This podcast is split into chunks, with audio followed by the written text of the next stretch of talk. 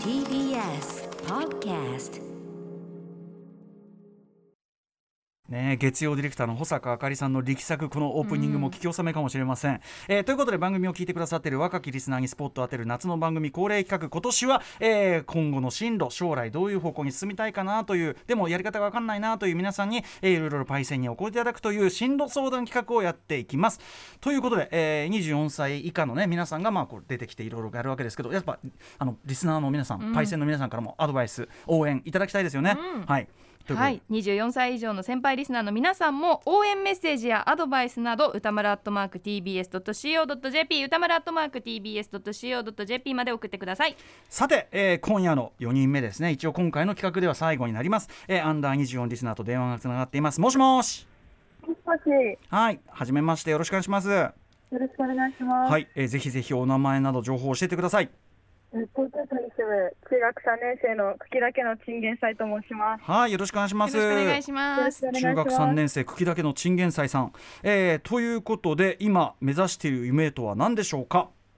音楽を仕事にできたらいいなと思っています。ドスンときましたね、うん。もう我々もう総出になっていろいろこう、えー誰がベストか誰に話を聞くのがベストか考え抜きましたんで後ほど、えー、くだけのチンチンゲンサイさんいろいろお話を伺いつつあのお答えしていきたいと思います。よろしくお願いしますよろしくお願いします。はい.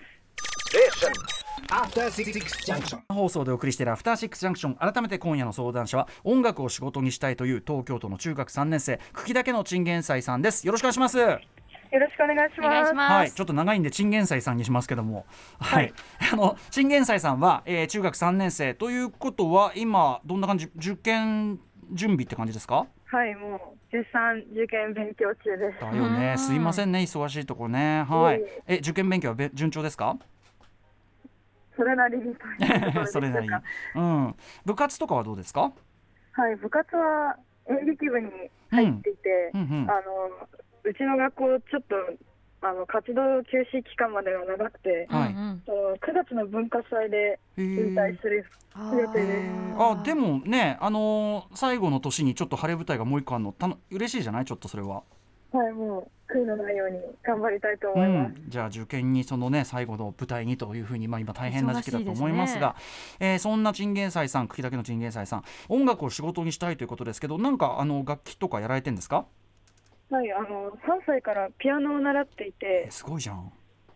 うん。それであのクラシックピアノなんですけど、ううん。んその今今でも週に1回うん。レッスンに行っていて、はい。なんていうか息を吸うようなうん。感じで、もう生活にフィットしている状態です。えーいえお家でもひなんか弾ける環境があるありますか？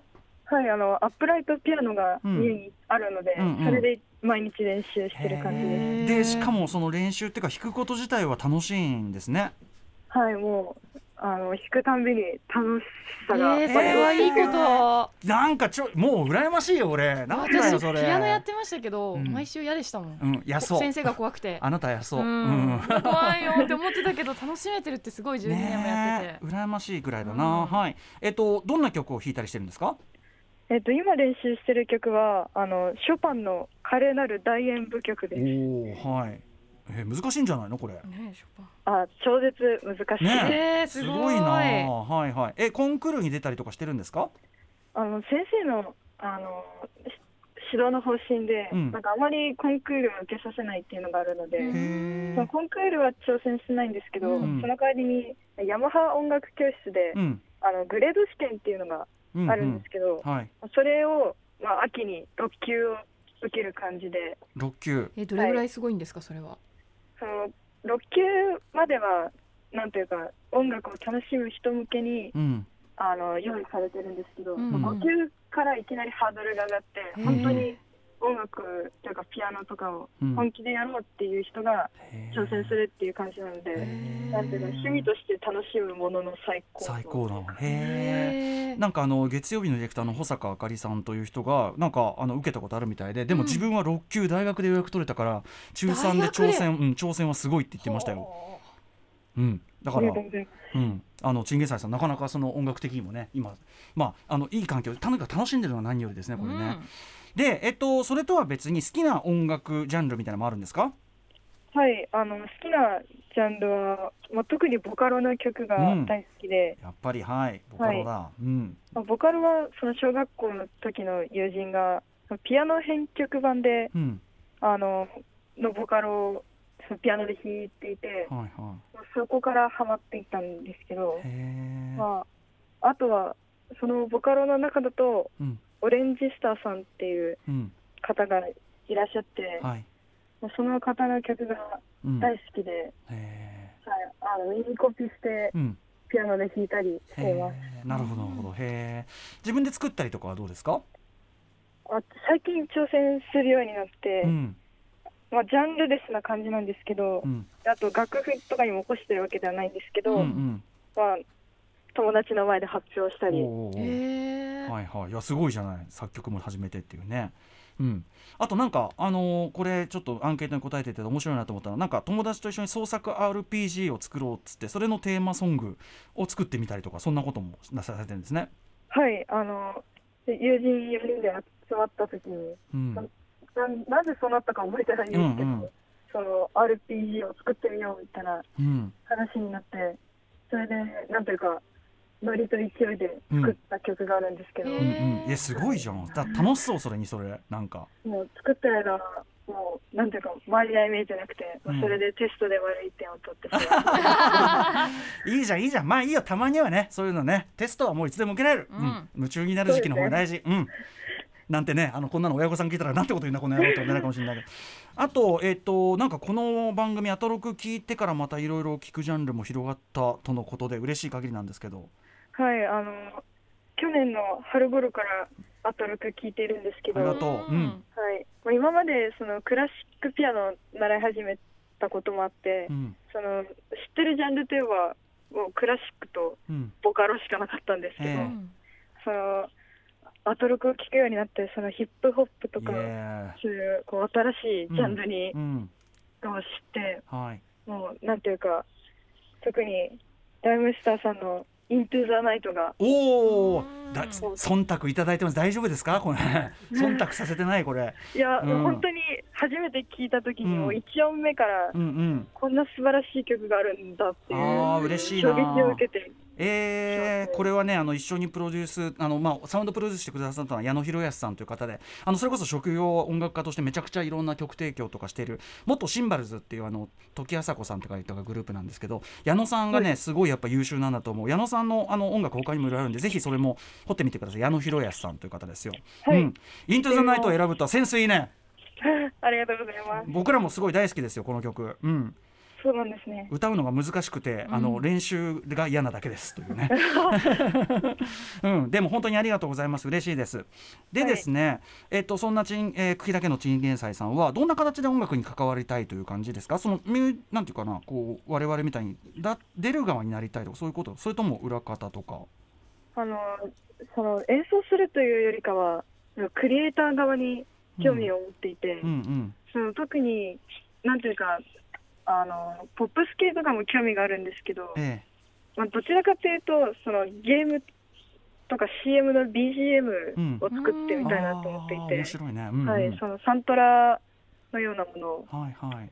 作ってみたいと思っていて、うんうん。あの自分で曲を作るのも、うん。あの全部インスト系なので、うんうんうんうん。はい、そうかそうか。あとはなんというかその RPG うん。という一つの作品に沿った曲を作るとか、まあ本当にサンサウントラ、はい。サウントラっていうかね感じですよね。そういうのが結構好きで、面白い。そはい、そっちの方に目指したいなと。は思ってます。い、う。ん、あの CM のね音楽とかそういうのって誰がどういうねあれでやってるかってあんまり僕らも知らないから。うんうん。ということでですねちょはいっとね、そんな。チンゲンサイさんにぴったりな方を本日お呼びしております。はいあのこれはもうあの私にはどうにもならない領域だったので、この方にお話を伺います。アニメソング評論家音楽プロデューサーの富田明宏さんです。リモートでのご出演です。富田さんお待たせしました。よろしくお願いしますはい、こんばんは、富田でございまはい富田さんお願いします。富田明宏さんのご紹介です、はい、アニメソング評論家音楽プロデューサーの富田明宏さん、えーアニメ音楽専門誌リスアニのスーパーバイザーをされていますこれまで数々のアニメ作品の主題歌や劇版映画音楽 CM 音楽などを担当し音楽プロデューサーとして声優の内田真彩さんや飯田里穂さんらのプロデュースも行っていますはい、いつもお世話になっている富田さんです。よろしくお願いします。こちらこそよろしくお願いいたします。あのね、もうこれはね、あのチンゲンサイさんの疑問にこちゃんと答えられるのは富田さんしかいなかろうということで。いやでも今お話聞いてたんですけども、うんもう今聞いてた限りもうチンゲンサイさんもう十分素晴らしい才能を持ってらっしゃるんじゃないかなというふうに思っていて、うん。うんあとはなんかこうどうすればとか、うん。例えばそのあとは自分は本当にその道でいいのかどうかとか、うん。そういったなんかこう選択肢を、えー選ぶ方法とか、うん。うん。なん。かそれだけ分かればもうあとは問題ないのかななんて思ったりするんですけれども。はい、いやいや、うんそうですよね、本当すごいしっかり話されるし、ビジョンもあるしで。あの、はい。はい、あの、もう時間いっぱい、ぜひ茎だけのチンゲンサイさんから、富田さんにもう何でも、何でもどれかっていうのもおかしいけど、聞いちゃってください。いえいよろしくお願いします。はい。ありがとうございます。よろしくお願いしうんます。よろしくお願いしますこち。らこそお願いします。まず音楽のクリエイターになるには何をすればいいんでしょうか？そうですよね、この音楽のクリエイターっていうのは、いわゆる職業音楽家というものに分類されるんですよね。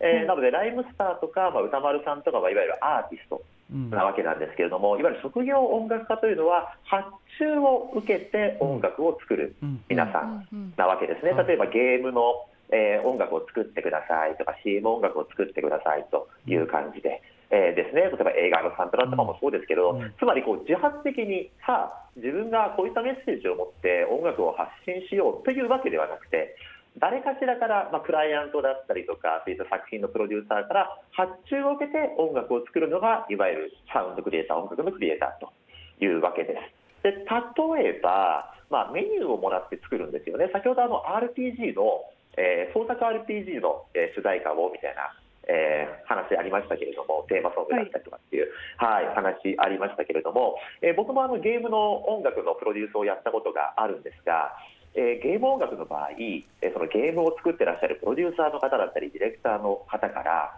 こうバーッとたくさんメニューをもらうんですね。うんうん例えばそれがメニューというのがバトルシーンの曲1とか中ボスの曲1とか、えーラストボスの曲1とかであとはフィールドの曲とかあとはメインテーマとか、まあ、そういったものをこう、えー作っていくわけなんですけどもでできるだけそういった作品のストーリーとかキャラクターとか設定に寄り添って、まあ、逆に言うとその作品のメッセージを代弁するような形で、うん。えー職業作曲家の方は音楽を作るっていう感じですね。で職業作曲家の特徴はやはりものすごく幅広い音楽的な知識が僕は必要だと、えー思っています。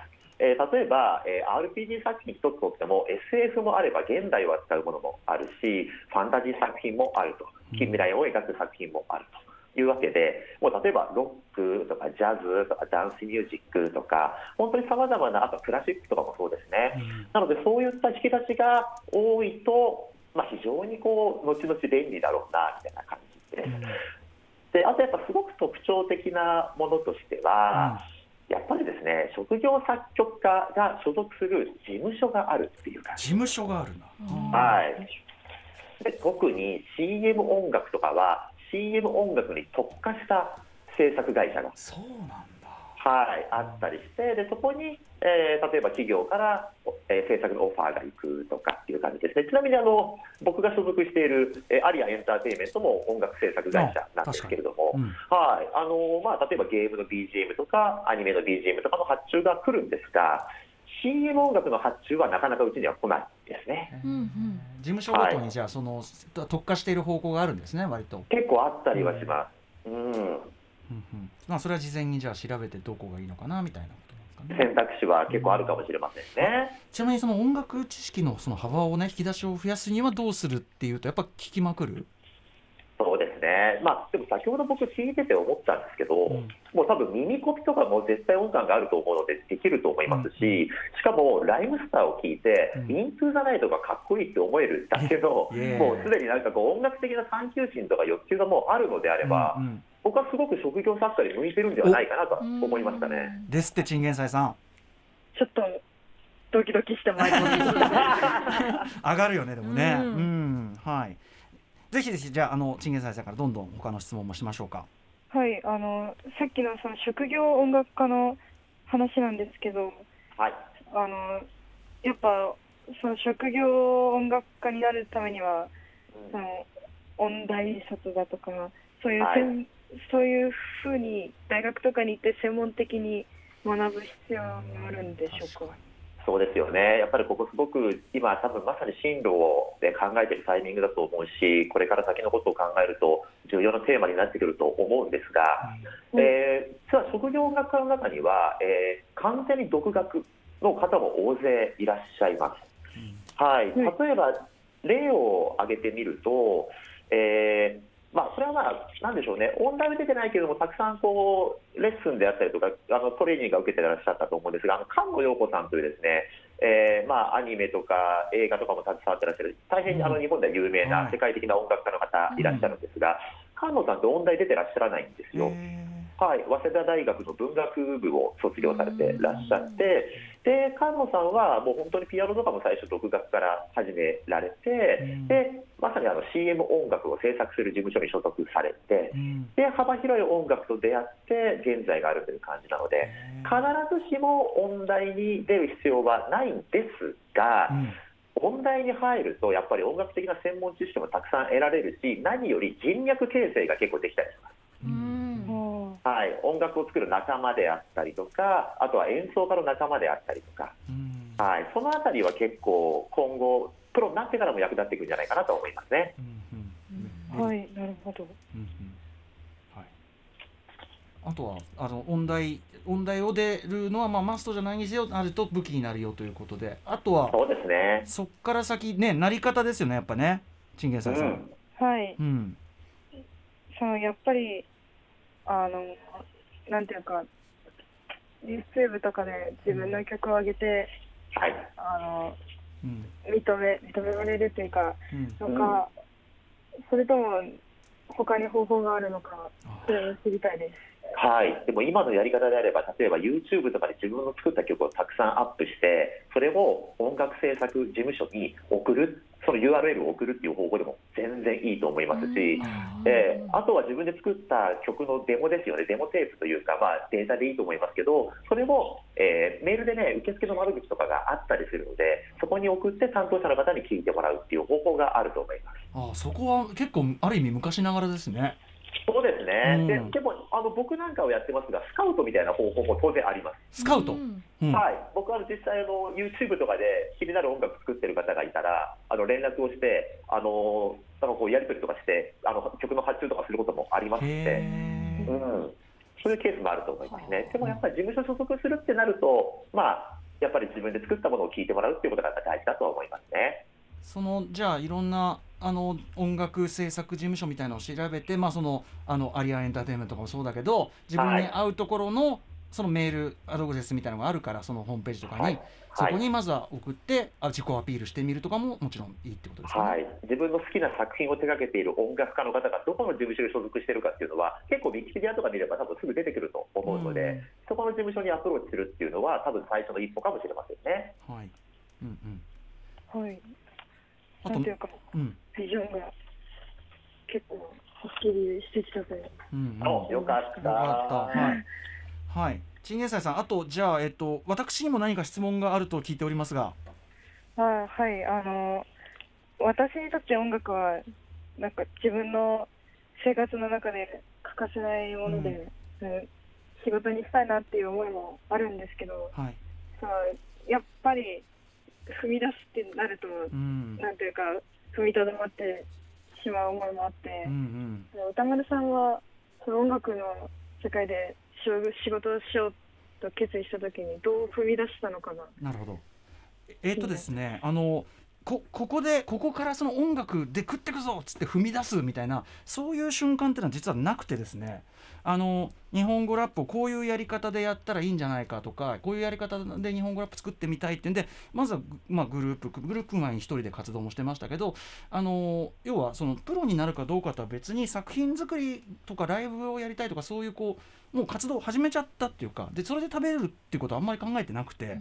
あのなので、あのまずはだから多分チンゲンサイさんも作品をだからガンガン作ってで、まあ、どっかに発表するなり人に聞かせてみるなりまずはそのとにかくいろいろやっていくうちに何ていうかこうまあ軌道にも乗ってくるし引っ込みもつかなくなるしみたいな、うんなそのうち人から声がかかったりじゃあこのライブ出てくださいとかレコード会社から次 CD 出さないかみたいな、まあ、僕からもアピールしたこともありますけど、あのーそんな感じです。だんだん軌道に乗ってきただけで例えばそれだけで食べるっていうふうにはやっぱば僕ら3人とも思ってなかったから例えばマミリーはもう一回早稲田から桑沢でデザイン事務所入り直してデザイナーとして実はその、えーインディーレーベルの中でデザイナーとして仕事をしようとしてたりとか、あの DJ ジンは編集者として仕事して僕も音楽ライターの仕事で食べてこう食べていくのはそれで確保しようと思ったりとか。